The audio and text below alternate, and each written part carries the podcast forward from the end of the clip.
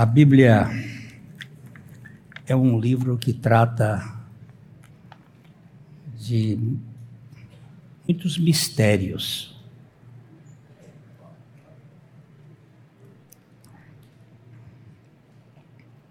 Eu cataloguei doze. A palavra mistério, ela vem do grego significando basicamente algo que tem uma causa oculta, desconhecida ou inexplicável. E eu já vi aqui na Bíblia pelo menos 12, mas eu queria deixar um, dever de casa. Hoje de manhã eu fiz pedir um dever de casa para as pessoas descobrirem se Judas participou da ceia ou não. Se ele só participou do da Páscoa. Então, vocês dão uma olhada nos textos, Mateus, Marcos, Lucas e João. É, eu disse, se vocês acertarem, eu vou dar um presente para você lá no céu. Ligar lá, a gente vai dar o presente. Mas eu, eu achei um, os 12 até agora o mistério mais, mais é, explicado até hoje é o mistério do Evangelho, o que tem alguma explicação.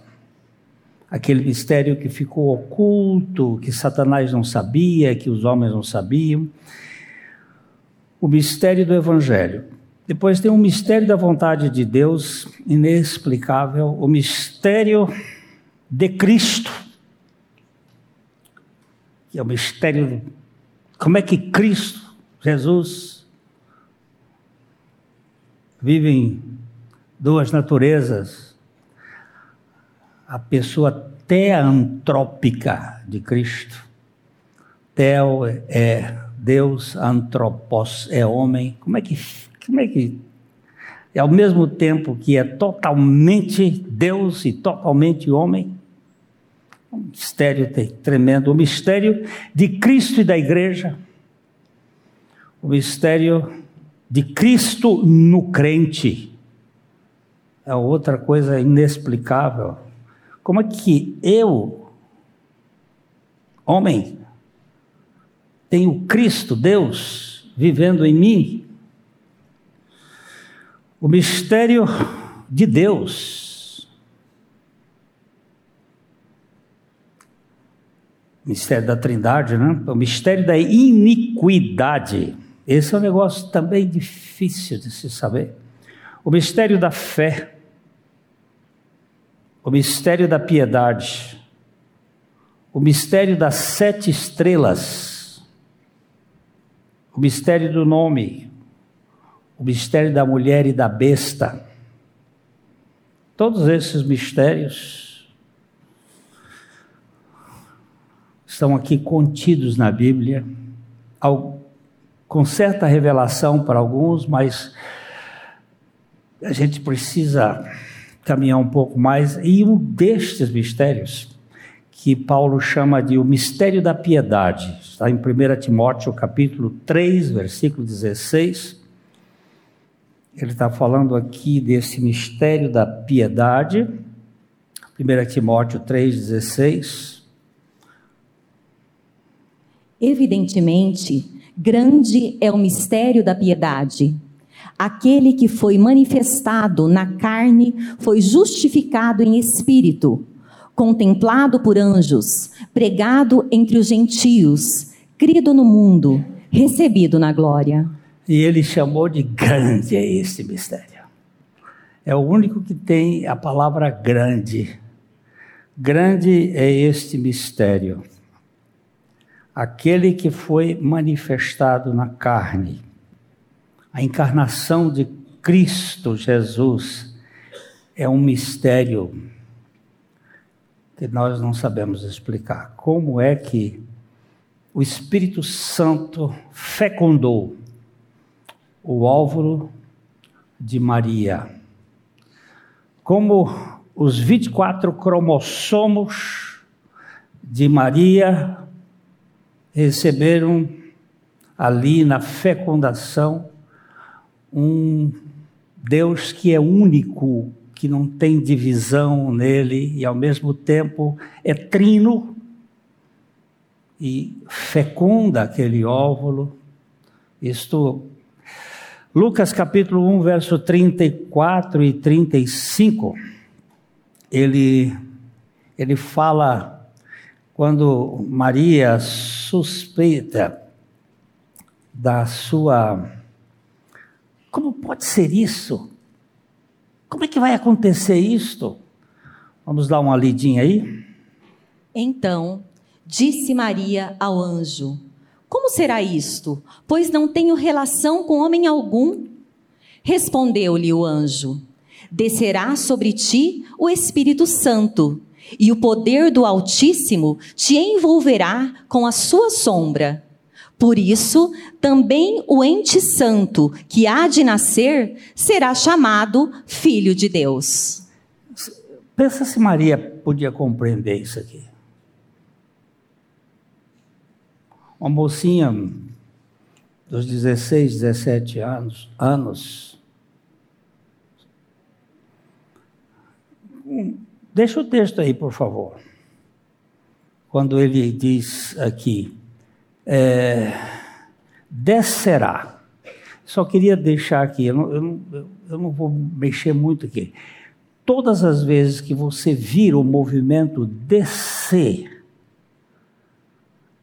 é movimento de evangelho. Quando desce, é Deus providenciando alguma coisa para a humanidade. Quando sobe, é o homem se exaltando,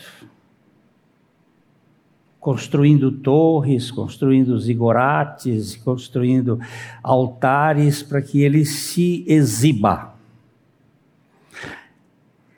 Descerá sobre ti o Espírito Santo e o poder do Altíssimo te envolverá com a sua sombra. Essa é uma outra questão difícil da gente entender, porque a Bíblia diz que Deus é luz e não há nele sombra alguma. E aqui ele vai dizer que a, foi tão pequena a tênue manifestação de Deus, porque se ele viesse na sua fulgurância, ele explodiria Maria como uma bomba atômica de Hiroshima e Nagasaki fez no Japão. E por isso o ente santo, o ente santo que há de nascer será chamado Filho do Altíssimo. Esse é um grande mistério. Dá para explicar isto aqui. Também é, o mistério do Deus que se dá voluntariamente para ir para uma cruz. Você imaginar Deus sendo crucificado? Dá para compreender isto? Quando Jesus diz assim, lá em João 10, 17 18, que ele fala da sua voluntariedade de dar-se a si mesmo, e o teólogo Moltmann diz que a crucificação de Deus é algo impensável, inexplicável. Isso é um mistério. Vamos dar só olhar aqui. Por isso? Por isso, o Pai me ama, porque eu dou a minha vida para a reassumir. Ninguém a tira de mim. Pelo contrário, eu espontaneamente a dou. Tenho autoridade para entregar e também para reavê-la. Este mandato recebi de meu Pai. Quando Jesus disse assim: Eu eu dou a minha vida, ele não está dizendo outra coisa senão eu dou a minha psique. A vida psique é a vida da alma. E a vida da alma está no sangue. A Bíblia diz que a, Bíblia, a vida da alma está no sangue. Ele derramou a sua alma na cruz Esse é um mistério inexplicável. E também o mistério da ressurreição. Você sabe que o trabalho de Jesus terminou ali quando ele. E, e essa semana eu estava estudando e dois, três estudiosos da Bíblia me levantaram a questão que Jesus não inclinou a cabeça para frente. Porque inclinar a cabeça para frente é sinal de perder, mas ele inclinou a cabeça para trás.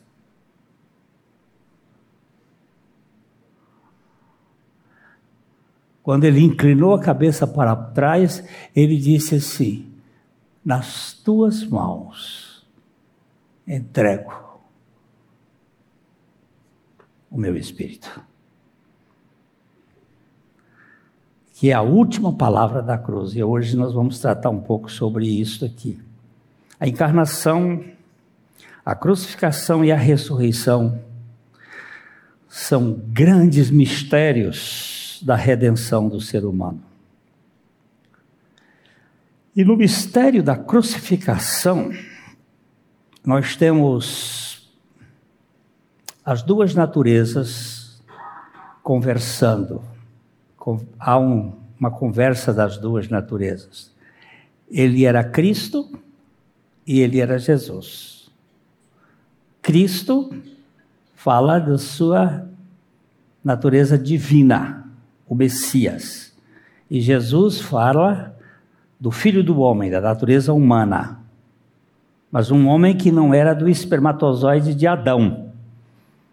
Porque a Bíblia diz que por um só homem entrou o pecado no mundo e pelo pecado entrou a morte e a morte passou a todos os homens porque todos pecaram. O esperma, o X, Y é que é o problema. O XX não a, a coisa fica mais sem tanta ferocidade. Então, essa pessoa teantrópica, como nós já falamos ali, ela é vista, lei do Velho Testamento, como a única alternativa para libertar a humanidade da sua teomania, a mania de onipotência, de autossuficiência, de independência, de arrogância, de ensimesmamento. Então nós vamos ler João capítulo 19, 28 a 30.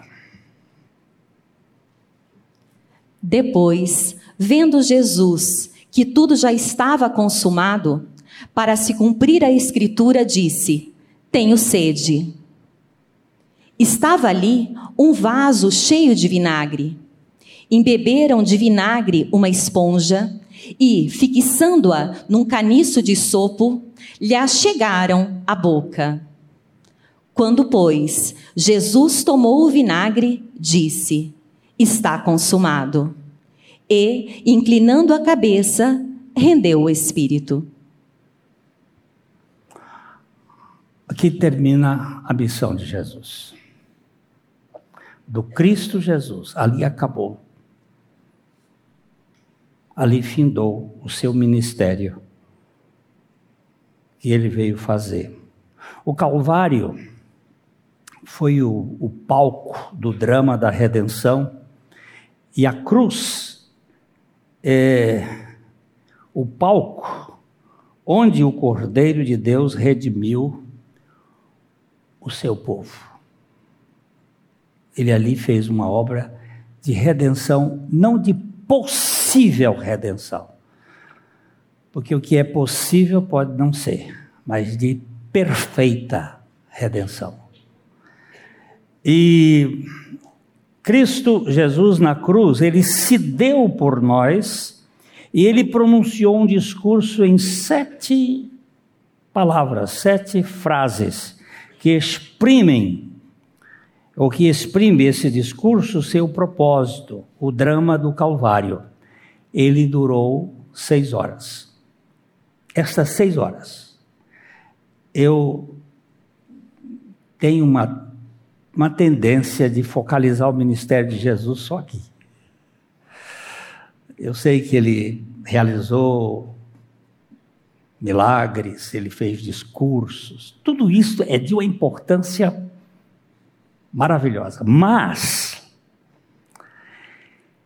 estas seis horas, três e três, ela é dividida das, das nove horas da manhã às três horas da tarde. Às nove horas da manhã, os judeus faziam o primeiro sacrifício. Eles ofereciam um cordeiro, o primeiro sacrifício chamado sacrifício da manhã. E às três horas da tarde, eles faziam o segundo sacrifício, o sacrifício da tarde. E Jesus é crucificado, como nos diz Marcos 15, 25, ele é crucificado exatamente na terceira hora, ou seja, nove horas da manhã. Era a hora terceira, quando o crucificaram. Esse período aqui é o período que ele morre por nós. Ele é o nosso substituto. Ele é o, aquilo que os teólogos chamam de ficare filidei, aquele que morre em nosso benefício. Ele está morrendo por nós.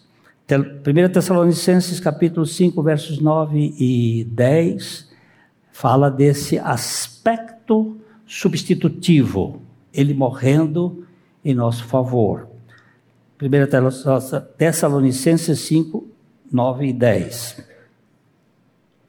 Porque Deus não nos destinou para a ira, mas para alcançar a salvação mediante nosso Senhor Jesus Cristo, que morreu por nós para que, quer vigiemos, quer durmamos, vivamos em união com Ele. Essa preposição aqui, que morreu por nós, no grego é a palavra ruiper. E ruiper é em benefício de nós. Ele morria ali como o nosso substituto, morria por nós. Mas a segunda fase da sua crucificação, ela vai do meio-dia às três da tarde. Aí é outro drama. O drama da redenção ali tem o primeiro ato, que é ele morrendo por nós, e o segundo ato, que é ele morrendo conosco ele estava recebendo não só os nossos pecados, mas a nossa iniquidade. Ele estava morrendo uma morte que não era dele, era nossa. E nós vemos, por exemplo, Mateus capítulo 27, versículo 45, quando ele fala sobre esta ideia da uh, a terra ficar em aquilo que o padre Godinho chamou de tenebrefact sunt. A terra se tornou tenebrosa. Trevas que não eram trevas por ausência de sol, mas trevas porque o sol se envergonhou de iluminar-se sobre aquele que levava os pecados de cada um de nós. E aí ele diz: Desde a hora sexta até a hora nona, houve trevas sobre toda a terra. Irmãos queridos, não existe nenhum fenômeno da natureza que garanta trevas por três horas. Muitos estudiosos achavam que isto é uma metáfora é uma figura de linguagem. Não. O velho hino do que se canta, que diz que dela, da cruz, o dia fugiu com vergonha. eu entendo que nesse momento o Criador do universo colocou um véu sobre o Sol. Eu não sei como foi, mas isso para ele não é nada. Por quê? Porque naquele momento ele havia recebido tudo que há de mais feio da nossa raça. Se você é, tiver depois é, um tempo na sua agenda, leia os capítulos 52 e 53 de Isaías. Eu já contei aqui para vocês uma vez quando eu fui participar da, junto com um padre e com um rabino sobre a questão da morte de Jesus no filme do Mel Gibson, A Paixão de Cristo. E a, o repórter do jornal A Folha de Londrina me perguntou: o que, que o senhor achou deste filme? E eu disse: fraco. Disse, Como assim? Isso não retrata. Não retrata o sofrimento dele. Mel Gibson esmerou no máximo, mas o sofrimento dele ficou completamente desfigurado. Não havia, olha a expressão do profeta, nenhuma beleza que nos agradasse. Por quê? Por que essa fealdade? Porque eu estava nele. Porque você que crê estava nele. E toda a sua feiura estava nele. Então, nós temos aqui um. Houve um momento no ministério de Jesus que ele estava dizendo assim: Pai, será que é possível o Senhor passar de mim este cálice? Aí depois ele disse: Mas foi exatamente para essa hora que eu vim. Eu não vim para outra coisa. Eu não vim para fazer a festa de Caná da Galileia continuar, ainda que ele tivesse feito. Eu não vim para curar o filho do Régolo que estava doente, ele curou. Eu não vim para curar o paralítico uh, lá do Betesda, mas ele curou. Eu não vim para multiplicar pães e peixes para as pessoas, mas ele fez. Eu não vim para acalmar o mar agitado, mas ele acalmou. Eu não vim para dar visão ao cego, mas ele deu. Eu não vim para ressuscitar Lázaro, mas ele ressuscitou. Mas eu vim para essas seis horas, porque eu tenho em vista uma turma que eu quero salvar. E nós temos três palavras de Jesus nessa parte inicial, quando ele ainda estava claro, não estava escuro, não estava tenebroso. Ele falou primeiro com os seus algozes. Em Lucas 23, 34, ele vai falar com aqueles que estavam crucificando estavam levando ele para a cruz. É chamada a palavra da libertação. Ele vai e dá o alvará de soltura. Ele dá a. Como é que o advogado faz uma, a petição para habeas corpus? Ele estava fazendo um habeas corpus ali para dar soltura para os criminosos. Sabe por quê? Ele não podia suportar a cruz como homem se ele tivesse ressentimento no seu coração. Então veja bem o que ele diz aí. Contudo, Jesus dizia: Pai, perdoa-lhes, porque não sabem o que fazem. Então, repartindo as vestes dele, lançaram sortes. Você presta atenção que ele aqui, ele fala com o pai dele, e aqui quem fala é Cristo. É o Filho de Deus. Vocês vão ver a linguagem do Filho de Deus, do Filho do Homem. Aqui ele diz: Pai. Cristo Jesus. Na cruz, Cristo Jesus. Cristo, natureza divina. Jesus, natureza humana. Cristo. Pai perdoa-lhes. Eles não têm noção do que estão fazendo.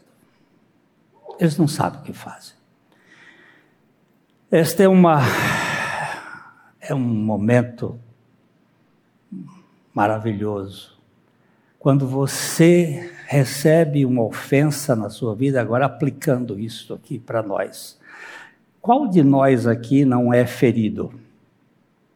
Levanta a mão aqui alguém que nunca foi ferido por outra pessoa. Parece que só eu estou com a mão levantada, né? Não existe.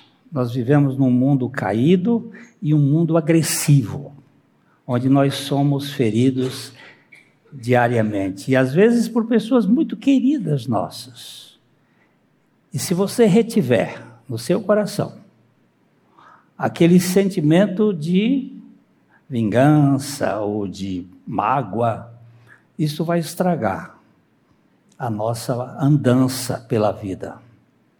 Por isso eu preciso ter a competência dada pelo Pai para perdoar todos aqueles que me ofenderam.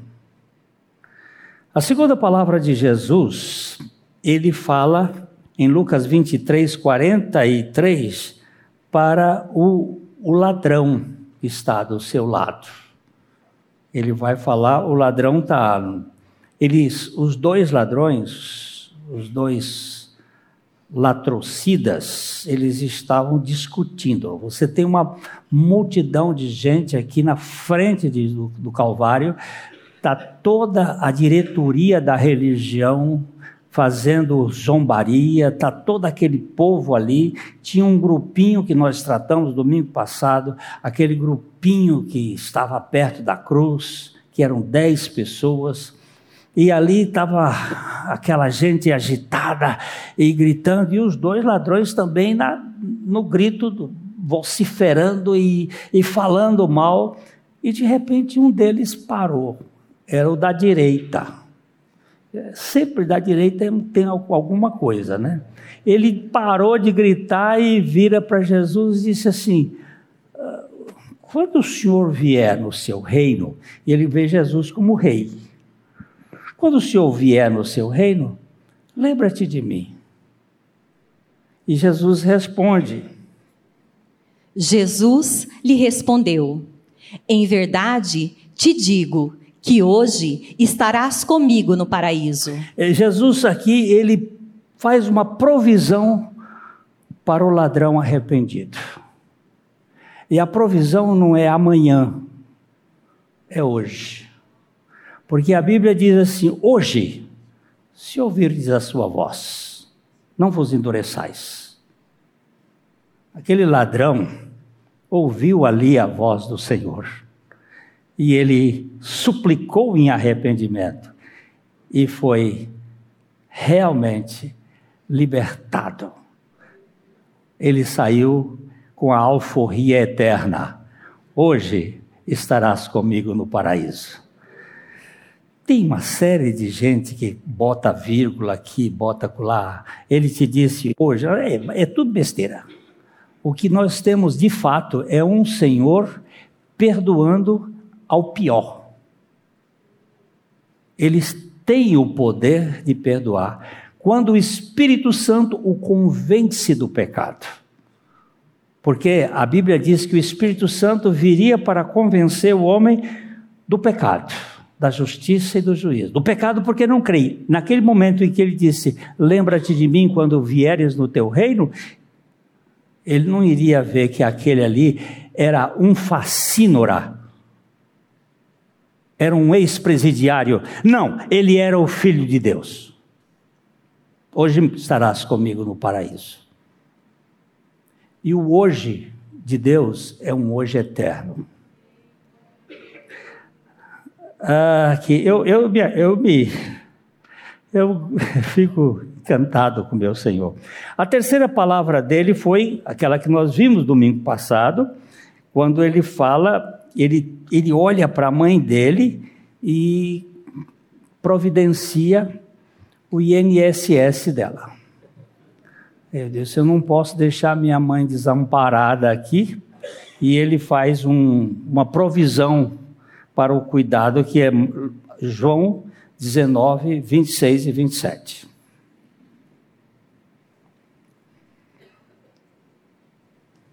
Vendo Jesus, sua mãe, e junto a ela o discípulo amado, disse: Mulher, eis aí teu filho. Depois disse ao discípulo: Eis aí tua mãe. Dessa hora em diante, o discípulo a tomou para casa. O Senhor ali, maior dor, depois de possivelmente quase três horas de cruz. Gente, tem hora que eu vou estudar sobre a crucificação. Ela me deixa. Porque eu estava conversando com o doutor Rodrigo, vendo algumas coisas. A gente tem uma crucificação um pouco meio da Idade Média, não é tão assim. A arqueologia tem mostrado que ele ficou com os pés eh, lateralmente, não assim. E ele tinha um, uma banqueta, uma bússola aqui embaixo da perna para poder fazer o esforço e possivelmente as mãos estavam por trás do patíbulo. Patíbulo é aquele pedaço da cruz. E ele tinha que fazer um esforço para respirar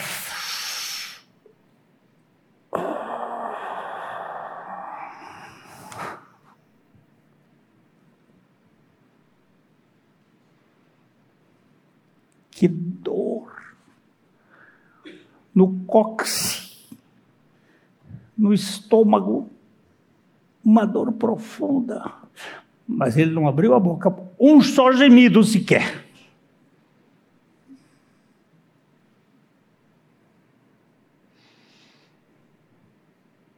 Ele olha para a mãe dele e diz: Você não vai ficar desamparada. João, cuida dela. Ser misericordioso com o sofrimento, com a carência dos outros, é uma característica desse maravilhoso Salvador. Isto foi até meio-dia. Do meio-dia até as 15 horas, a Bíblia diz que houve trevas sobre a face da terra. Nós já vimos aqueles textos. Os três evangelistas, tanto Mateus, Marcos como Lucas, descrevem esse momento trevoso. Esse é o período da passagem da substituição para a inclusão. Primeiro ele estava morrendo por nós, agora ele vai morrer conosco. Ele morria nos substituindo, agora ele vai morrer nos incluindo, levando-nos nesse projeto. É aquele momento em que ele nos batizou nele. Nós fomos mergulhados na sua morte. Romanos capítulo 6, os versos 3. O verso 3 já mostra exatamente como Paulo entendeu essa revelação do Espírito Santo. Ou, porventura, ignorais que todos nós que fomos batizados em Cristo Jesus, fomos batizados na sua morte? Você presta atenção na ideia da inclusão. Batizado significa colocado dentro. E não está aqui, não tem o ambiente o ambiente do batismo não é água, é batizado é Cristos, Jesus. Batizados para dentro de Cristo Jesus. Foram batizados na sua morte. Esse é o momento, é a passagem da substituição. É, para a inclusão, onde você e eu estávamos. Estávamos. Você que crê. Então, neste momento, Jesus faz um grito daí para frente. Alguns estudiosos acham que logo depois que Deus fez cair sobre ele a iniquidade de nós todos, que é a, aquela declaração do, prof, do rei Ezequias, quando ele diz: Foi para minha paz que eu tive grande amargura, mas ele jogou para trás de mim os meus pecados. Eles pecados caíram em quem? Para, para trás de Deus, de Deus, ele jogou os seus os pecados, caíram sobre Cristo que estava nas suas costas, foi por isso que ele gritou. Eli, Eli, lama sabachthani. Este é um, é um grito, um grito. Meu Deus, ele não chamou pai. Meu Deus, por que o Senhor me virou as costas? Por quê?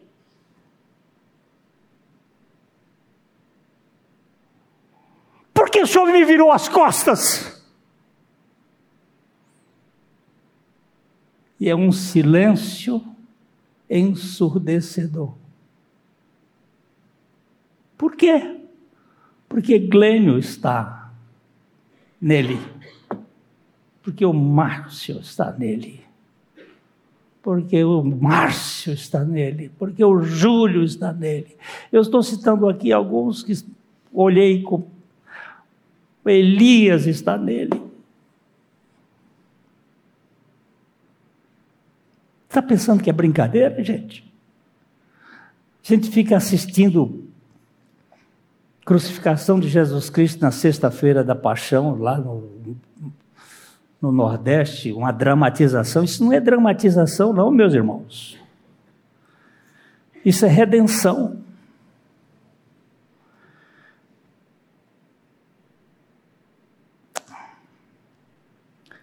Essa palavra está profetizada no Salmo 22, verso 1 o salmista lá já via, já tinha percebido isso.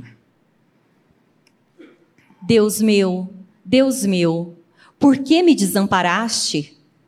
Por que se acham longe de minha salvação as palavras de meu bramido? O nosso advogado é diferente dos advogados aqui. Os advogados nos defendem trazendo provas, tentando mostrar coisas que nós não fizemos. O nosso advogado, ele assume o que nós fizemos. Ele não procura prova, ele diz: não, ele é réu, ele é culpado, mas eu assumo a culpa dele. Eu vou morrer a morte dele. E ele grita, é um grito sufocado. Meu Deus, meu Deus. Vamos ler, nós não lemos Mateus 27, 46. Por volta da hora nona, clamou Jesus em alta voz, dizendo: Eli, Eli, lama sabachthani. O que quer dizer? Deus meu, Deus meu, por que me desamparaste? Por que você virou as costas para mim? Porque o Arthur foi colocado. Porque a Carmita foi colocado em mim. Não olhe para o outro. Pense que se só tivesse você na terra, Jesus teria vindo para morrer por você e iria feito você morrer com ele.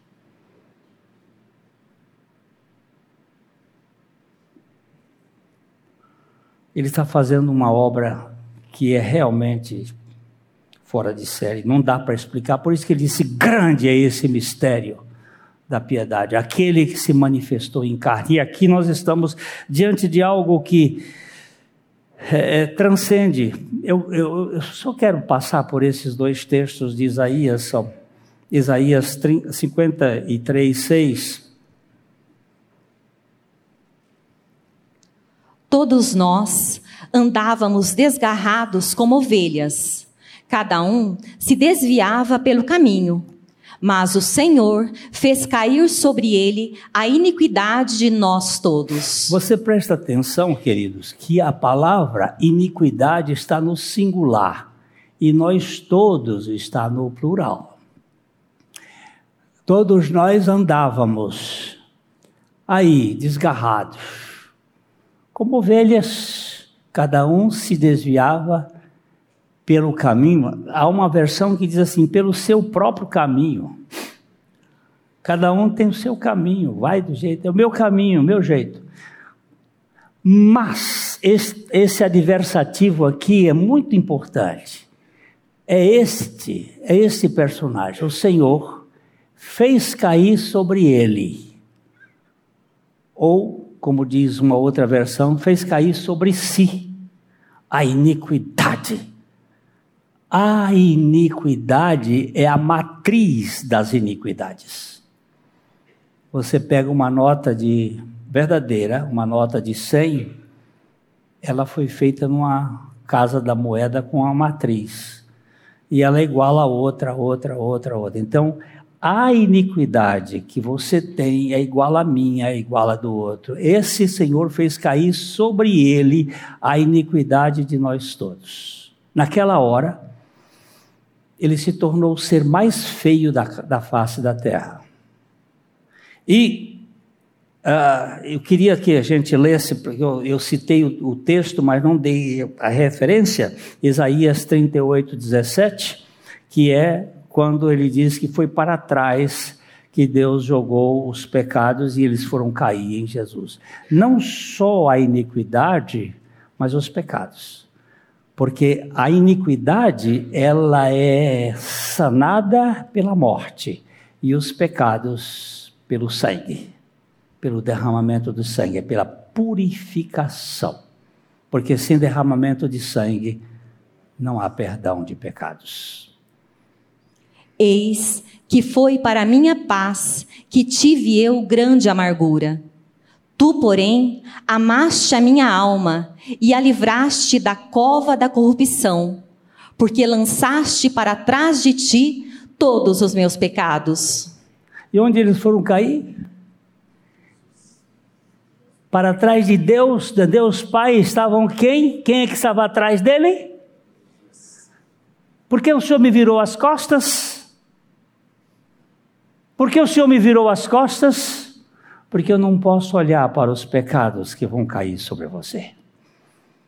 E eu preciso libertar esse meu povo da sua história, do seu passado, dos seus problemas.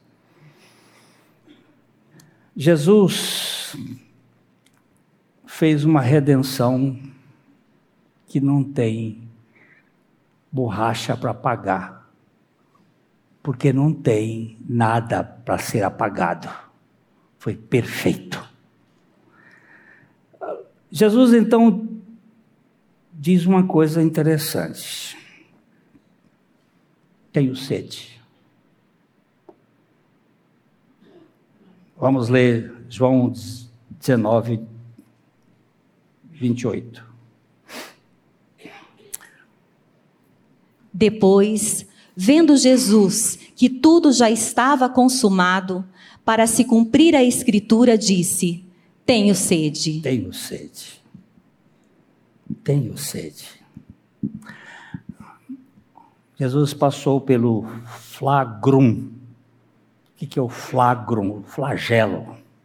Chicote. Depois ele passou pela coroa de espinhos. Stephanon et ec Anathon, sangrando. Depois ele passou pelos cravos do patíbulum, os cravos da estipe, onde havia a sed, seducular para os quadris e a dor. Quantas feridas ele teve? Sete onde derramou o seu sangue. Estava morrendo de sede. sangue todo esvaziado. E ele disse: Tenho sede. Quem tem sede? Deus tem sede? Anjo tem sede?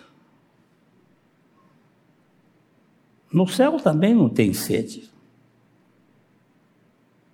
Não tem, não. Sabe por que, que não tem? A Bíblia diz assim: quer ver? Jamais terão fome. Isso lá no céu.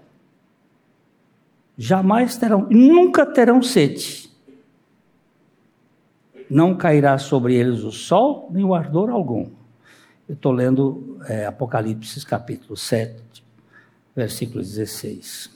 Pois o cordeiro que se encontra no meio do trono os apacentará e os guiará para as fontes das águas da vida. Mas esse, esse meu Senhor agora grita: tenho sede. Por que, que eu tenho sede? Porque todo o seu sangue foi derramado. Um dia, Jesus chegou para uma mulher samaritana e ele disse: Me dá um gole d'água. Dá um pouco d'água. Que conversa é essa? Ser judeu, falar comigo que sou samaritana? E Jesus diz assim: se você soubesse quem é que está falando com você, você não, não só lhe pediria água e ele te daria água viva, não água de poço, mas água jorrante. Mas o poço é fundo, você não tem vasilha, como é que você vai? Você não sabe nada. Mas a fonte da água está com sede. Está com sede de água para a bios. Mas ele estava com água suficiente para a psique e para a zoe, para a vida eterna. E esta é a água que ele vem descedentar. Ele teve sede porque o seu sangue foi derramado totalmente. Esta é a humanidade. Se você for ver, Pai, perdoa-lhes, é Deus. Depois ele faz. Qual é a outra? Segunda, deixa eu ver. Qual foi a segunda? O ladrão no céu é Deus. Ladrão estava do lado. Você vai na casa do meu pai. A terceira, ele fala como homem. Ó, oh, Maria, ele não chamou mamãe, não, ele chamou mulher. Nós já vimos isso. Mulher, tem alguém de arrimo para você. Ele colocou a, a coisa no lugar. Aí ele fala como homem. Quando ele fala. É, aí, Eli, Eli, Eli, Eli. Eli, Eli.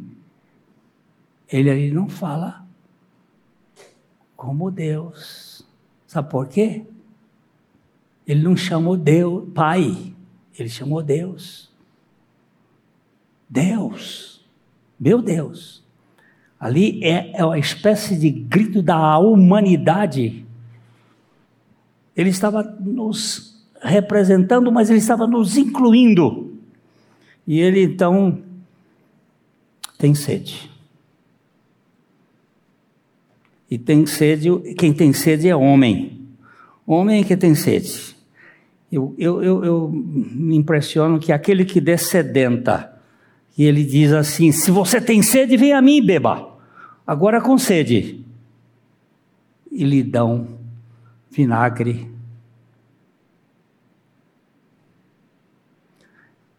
numa esponja de ensopo. Segundo alguns dizem, daquele de limpar latrina. Sujo de resto de anos. E dão para ele beber. E ele bebe.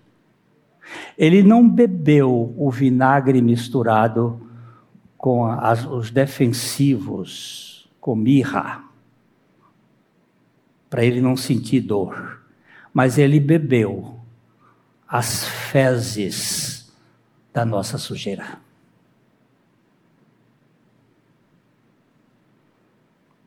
Ele bebeu o nojo da nossa cultura.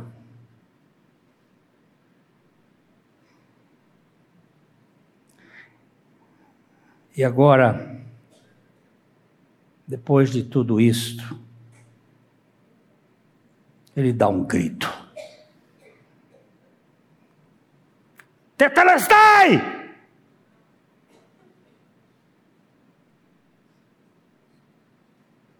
Está pago. Essa conta não pode ser cobrada mais para ninguém. 19:30.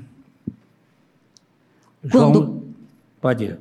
Quando, pois, Jesus tomou o vinagre, disse: Está consumado.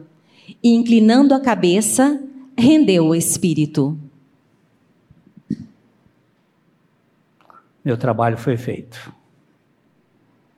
A obra da redenção foi realizada. Está consumado. O derramamento de sua alma como oferta pelo pecado está consumada. É verdade que ele ainda não havia morrido, mas sua morte, sepultamento e ascensão eram tão certos como se já tivessem sido consumados. Para que o Senhor Jesus pudesse anunciar que o caminho havia sido providenciado pelo qual os pecadores poderiam ser salvos, ele gritou: Está consumado. Eu ainda encontro pessoas, pastor, eu estou com um problema, eu queria que o senhor me ajudasse. Eu só posso lhe ajudar a olhar para Jesus. Eu não posso ajudar você a tirar a sua culpa, a sua vergonha. Mas eu posso olhar, olha para Jesus que você vai ver que ele já levou tudo. Você não precisa viver aí debaixo de acusação. Alguns estudiosos nos dizem que ao inclinar a cabeça, pode significar que ele inclinou a cabeça para trás. O Vini, ele diz assim: não a queda em defesa da cabeça após a morte, mas a colocação deliberada de sua cabeça em posição de descanso. As mãos do Pai.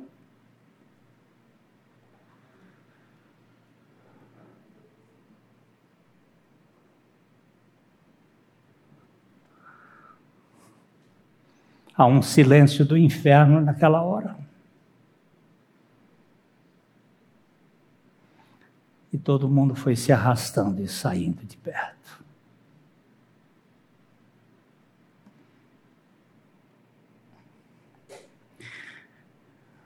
Ele voluntariamente se deu por nós. Ninguém fez isso por obrigação. Não foram soldados romanos que o prenderam. Não foi Judas que o traiu.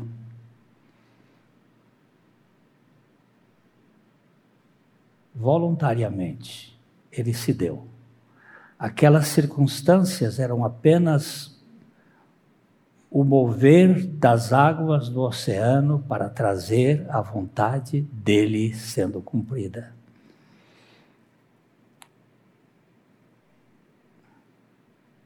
E quando Cristo rende o seu espírito, ele dá a última palavra, que é, é João, perdão, Lucas 23, 46, uma repetição do Salmo 31, 5. Então Jesus clamou em alta voz: Pai, nas tuas mãos entrego o meu espírito. E dito isto, expirou. Meus irmãos, isso me assusta. Um homem cheio de cãibras. Tem um médico alemão que descreve o esvaziamento do sangue, depois as dores que ele estava suportando, dores agonizantes, dores profundas, e, e ele clama em alta voz. Quando ele falou com Maria, ele falou no sussurro que só os de baixo, de perto, ouviram. João registra isso.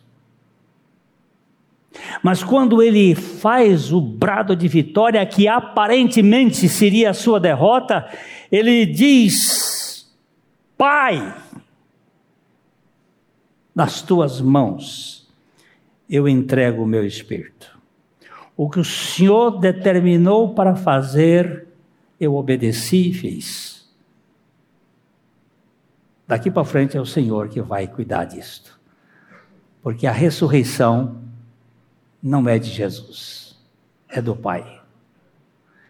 Jesus não ressuscitou. Você não vai encontrar em nenhum texto da Bíblia que Jesus ressuscitou, mas que Jesus foi ressuscitado. Foi o Pai que fez isto.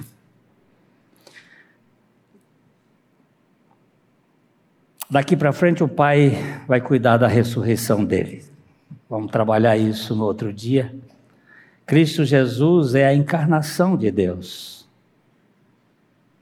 Jesus Cristo é a deificação do homem. Nós vamos verificar isso. Ó. Cristo Jesus é a encarnação de Deus. Ele se encarnou. Cristo Jesus.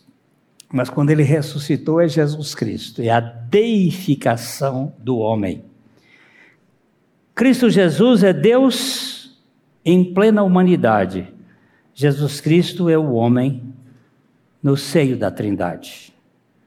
Cristo Jesus é Deus humilhado. Jesus Cristo é o homem exaltado, porque ele venceu. E salva gente como você e eu. Para você não viver aí pedindo alvará de soltura, creia no Senhor Jesus Cristo.